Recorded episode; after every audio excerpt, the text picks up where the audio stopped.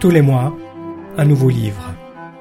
Chaque semaine, 15 minutes pour répondre à la question Qu'est-ce que c'est que d'être humain? Le podcast C'est quoi être humain? vous est présenté par Sacha Horowitz.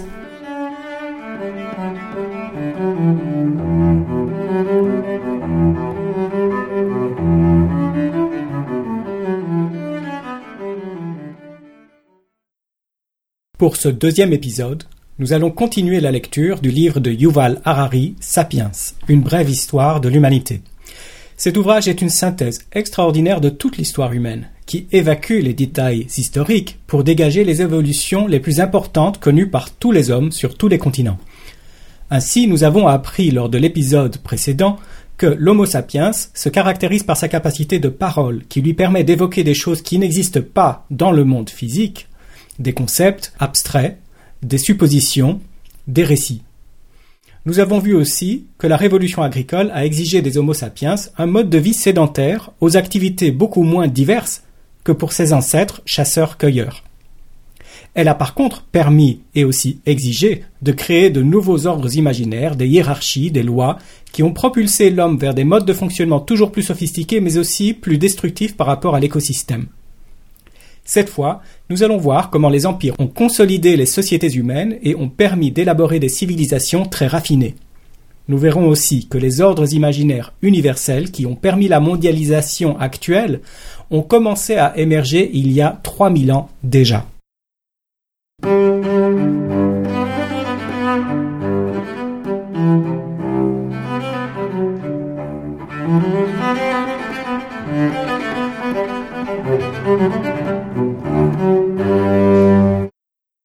Les sociétés humaines changent au fil du temps. Elles ne sont pas des essences immuables. Elles ont aussi inévitablement des contradictions internes. Au Moyen Âge, être un chevalier et être un bon chrétien ne faisait pas bon ménage. À notre époque, liberté et égalité se combattent l'une l'autre. Si chacun est libre de gagner autant d'argent qu'il en est capable, on ne peut pas tous être égaux. Ces contradictions ne sont jamais résolues, mais elles sont source de dynamisme et de questionnements féconds. L'impérialisme n'a pas bonne presse aujourd'hui. Pourtant, à long terme, les empires ont unifié et homogénéisé les cultures, évitant de nombreuses querelles. Les étrangers n'étaient plus des étrangers. Les Gaulois devenaient romains, les Berbères arabes, des ethnies africaines oubliées sont devenues zoulous. Dix mille ans avant notre ère, il y avait des milliers de cultures radicalement étrangères les unes aux autres. Deux mille ans avant notre ère, il n'y en avait plus que quelques centaines. En 1450, presque toute l'humanité vivait dans un seul ensemble géopolitique et aujourd'hui, toutes les cultures humaines, aussi diverses qu'elles soient, vivent au contact de ces inventions étranges que sont l'argent, les empires et les religions universelles.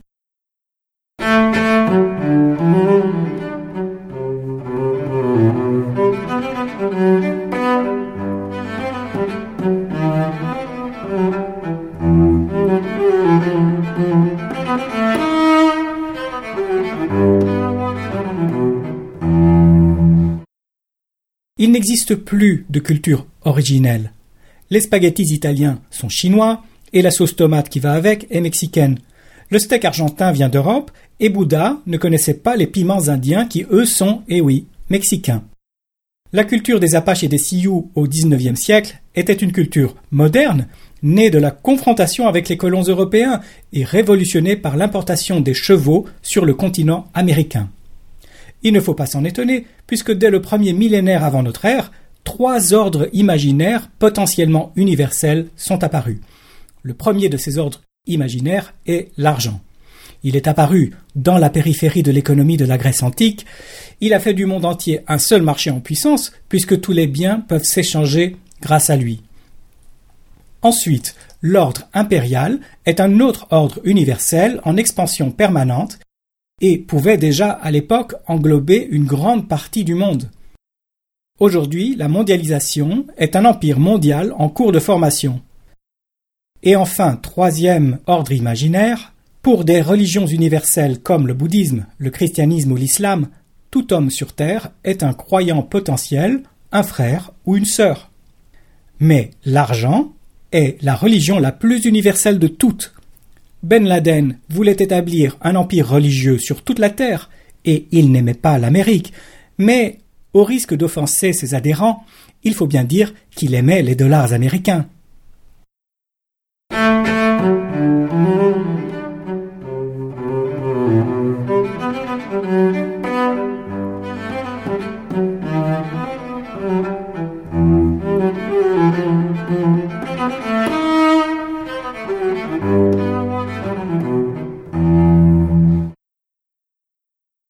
Lorsque les Espagnols ont envahi l'Afrique du Nord, ils ont frappé des monnaies à la gloire du Christ que les musulmans semblaient apprécier. Puis ces mêmes braves catholiques ont frappé d'autres monnaies qui faisaient plus couleur locale, puisqu'elles affichaient en arabe Allah est seul Dieu et Mohammed est son prophète. L'argent est-il donc la plus universelle des religions? L'argent peut transformer tout en tout. Vendez votre maison, vous pourrez acheter un bateau. Une prostituée du XVe siècle pouvait vendre son corps aux hommes et acheter à l'Église des indulgences pour se faire pardonner ses péchés. Pourquoi la monnaie a de la valeur à nos yeux et pas à ceux des chimpanzés? Parce que nous avons confiance dans l'imagination partagée des hommes. Et parce que je crois que vous croyez que l'argent a une valeur. Et parce que le président des États-Unis croit ça aussi. La monnaie est apparue il y a 3000 ans, à Sumer, en Mésopotamie. On se servait d'orge, mais ce n'était pas très pratique à transporter, et pas tout le monde y croyait. Les pièces de monnaie telles que nous les connaissons aujourd'hui sont apparues en Anatolie, en périphérie de l'économie grecque pendant le premier millénaire de notre ère. Elles affichaient leur valeur et, chose importante, l'autorité souveraine qui garantissait cette valeur, comme les euros, les dollars ou les dinars d'aujourd'hui.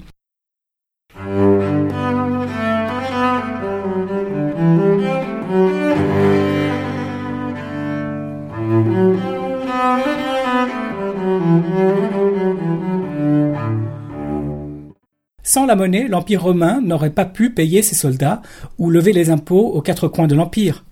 Le denier romain inspirait même confiance loin au-delà de l'Empire, et cela jusque dans des marchés en Inde. Aujourd'hui, le denier romain fait résonner son nom dans le dinar jordanien ou irakien. Pourquoi l'argent est-il si universel à travers les cultures? Parce que voir que d'autres y croient suffit pour y croire soi-même. Si je vois que vous attachez de l'importance aux pièces d'or, je vais me dire que je peux faire une bonne affaire avec ça. Donc moi aussi je vais trouver l'or intéressant. Des personnes qui ne se font pas confiance mutuellement peuvent tout de même coopérer efficacement car elles font confiance à l'argent et à la valeur que les autres y attachent. La monnaie abat les barrières, mais aussi les liens culturels, nationaux et autres. Au rythme où vont les choses, le monde risque de devenir un grand marché sans âme. Cependant, les sociétés et les forces politiques peuvent canaliser le règne de l'argent.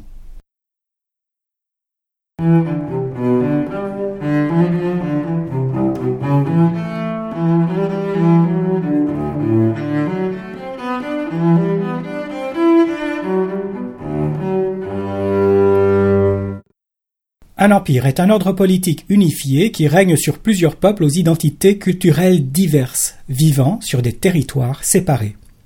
Un empire a tendance à vouloir s'étendre, mais cela ne change rien à sa structure politique ou à son identité. Son expansion n'est pas toujours violente et son régime peut être démocratique, républicain, monarchique ou tyrannique. Depuis 2500 ans, les empires sont les entités politiques les plus courantes, les plus efficaces et les plus stables, et cela partout où il y a des Homo sapiens. L'immense diversité des peuples et des cultures a été fortement réduite par l'effet unificateur des empires, auxquels on doit, par contre, une grande partie de la richesse culturelle de l'humanité. Sans l'écrasement des Celtes en Espagne et en Écosse par les Romains, il n'y aurait pas eu de Sénèque ou de Cicéron. Sans le génocide des Brahmanes en Inde, il n'y aurait pas eu de Taj Mahal. Sans la domination des peuples d'Europe de l'Est, l'empire des Habsbourg n'aurait pas pu payer Haydn et Mozart. L'Homo sapiens est naturellement xénophobe, mais les empires finissent par inclure les barbares parmi eux et les rendre frères. Les Perses disaient Nous vous conquérons pour votre bien. Le roi Cyrus avait autorisé les Juifs exilés à rentrer chez eux pour reconstruire leur temple. Il se considérait non seulement comme le roi des Perses, mais aussi comme le roi des Juifs et des autres peuples de son empire.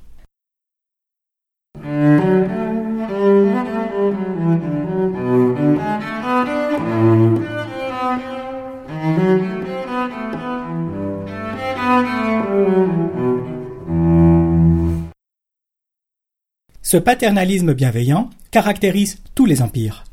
Les empires romains, islamiques, bouddhistes, communistes ou américains ont toujours avancé qu'ils apportaient des valeurs civilisatrices et justes, même s'ils profitaient éhontément de la situation.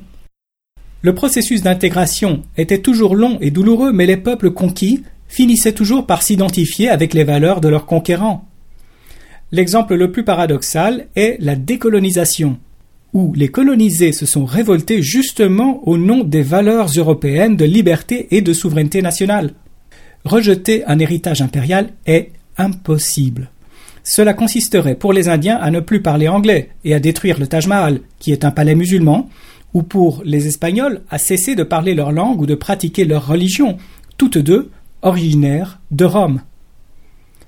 Aujourd'hui, nous voyons l'émergence d'un empire mondial, multiethnique et multiculturel, comme tous les empires précédents, à leur stade tardif. À notre époque, beaucoup pensent que la légitimité du pouvoir vient de l'humanité entière et pas d'un peuple en particulier. Les problèmes écologiques, financiers ou géopolitiques demandent une coopération internationale. Les flux gigantesques d'informations digitales et de transactions financières se moquent des frontières et des opinions des peuples.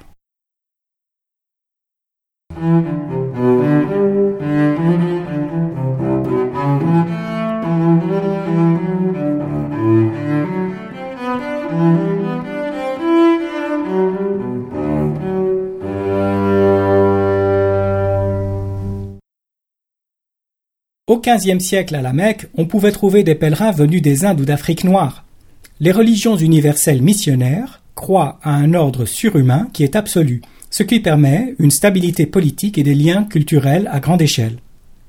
La révolution agricole a fait que l'homme se voyait comme supérieur aux animaux et aux plantes, ce qui n'était pas le cas avant. D'où l'apparition du polythéisme, avec sa hiérarchie divine et ses vassaux humains, puis du monothéisme les empires polythéistes étaient relativement tolérants. Les Romains ont même intégré la déesse égyptienne Isis à leur panthéon. Ils ont un petit peu persécuté les chrétiens, oui, mais plus tard les chrétiens ont tué des millions de chrétiens au nom du Christ. Les monothéismes utilisent plus volontiers la violence, et cela leur a permis de laisser une bien plus grande empreinte morale et culturelle. L'ordre mondial d'aujourd'hui et son éthique est très imprégné de monothéisme. Mais le monothéisme lui-même n'est pas très intuitif et il a pour cela intégré des aspects de polythéisme avec les saints catholiques par exemple, d'animisme avec la croyance aux esprits ou de dualisme persan avec l'idée que le corps induit en erreur et que seule l'âme éclaire notre chemin.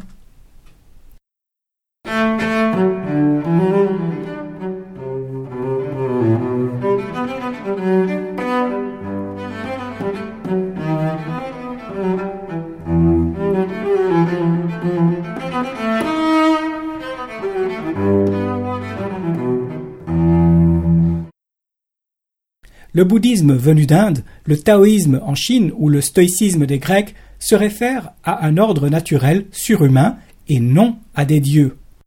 Pour le bouddhisme, notre soif de plaisir et notre crainte de la douleur causent un fonctionnement confus de l'esprit qui nous cause souffrance.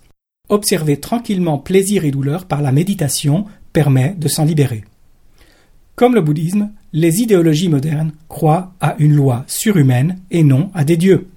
Si on accepte que la religion est un système de croyance en un ordre surhumain, on peut dire que l'humanisme, le capitalisme et le communisme sont des religions. Le communisme a eu ses martyrs, ses guerres saintes et ses hérésies. Pour l'humanisme, la nature humaine est ce qui compte le plus dans l'univers, et tout le reste doit la servir, animaux, environnement, etc. C'est une forme séculière de certaines croyances monothéistes. L'humanisme évolutionniste, par contre, s'écarte du monothéisme et croit que l'homme peut évoluer. De nombreux chercheurs aujourd'hui pensent qu'on peut améliorer l'homme par les technologies. Nous étudierons ce phénomène très marquant dans des épisodes ultérieurs.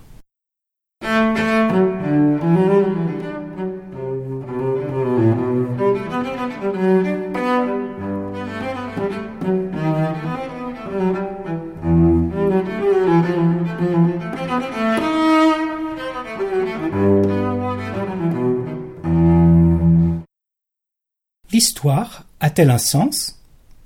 Peut-être va-t-elle dans le sens d'une unification de l'humanité, Mais la société globale d'aujourd'hui, avec son éthique humaniste et son économie capitaliste, n'est pas le résultat inévitable de cette tendance générale. Certains moments de l'histoire sont comme des carrefours. Souvent, c'est le plus improbable qui se produit, comme l'avènement du christianisme dans l'Empire romain, la montée du communisme ou sa chute en 1989, l'essor fulgurant de l'islam au VIe siècle ou le printemps arabe. Les idéologies de notre temps, capitalisme, droit de l'homme ou individualisme, ne sont pas le résultat inévitable de l'histoire, mais s'expliquent par des circonstances particulières, parfois des hasards. Hasard ou pas, il existe une révolution qui se distingue de toutes les autres.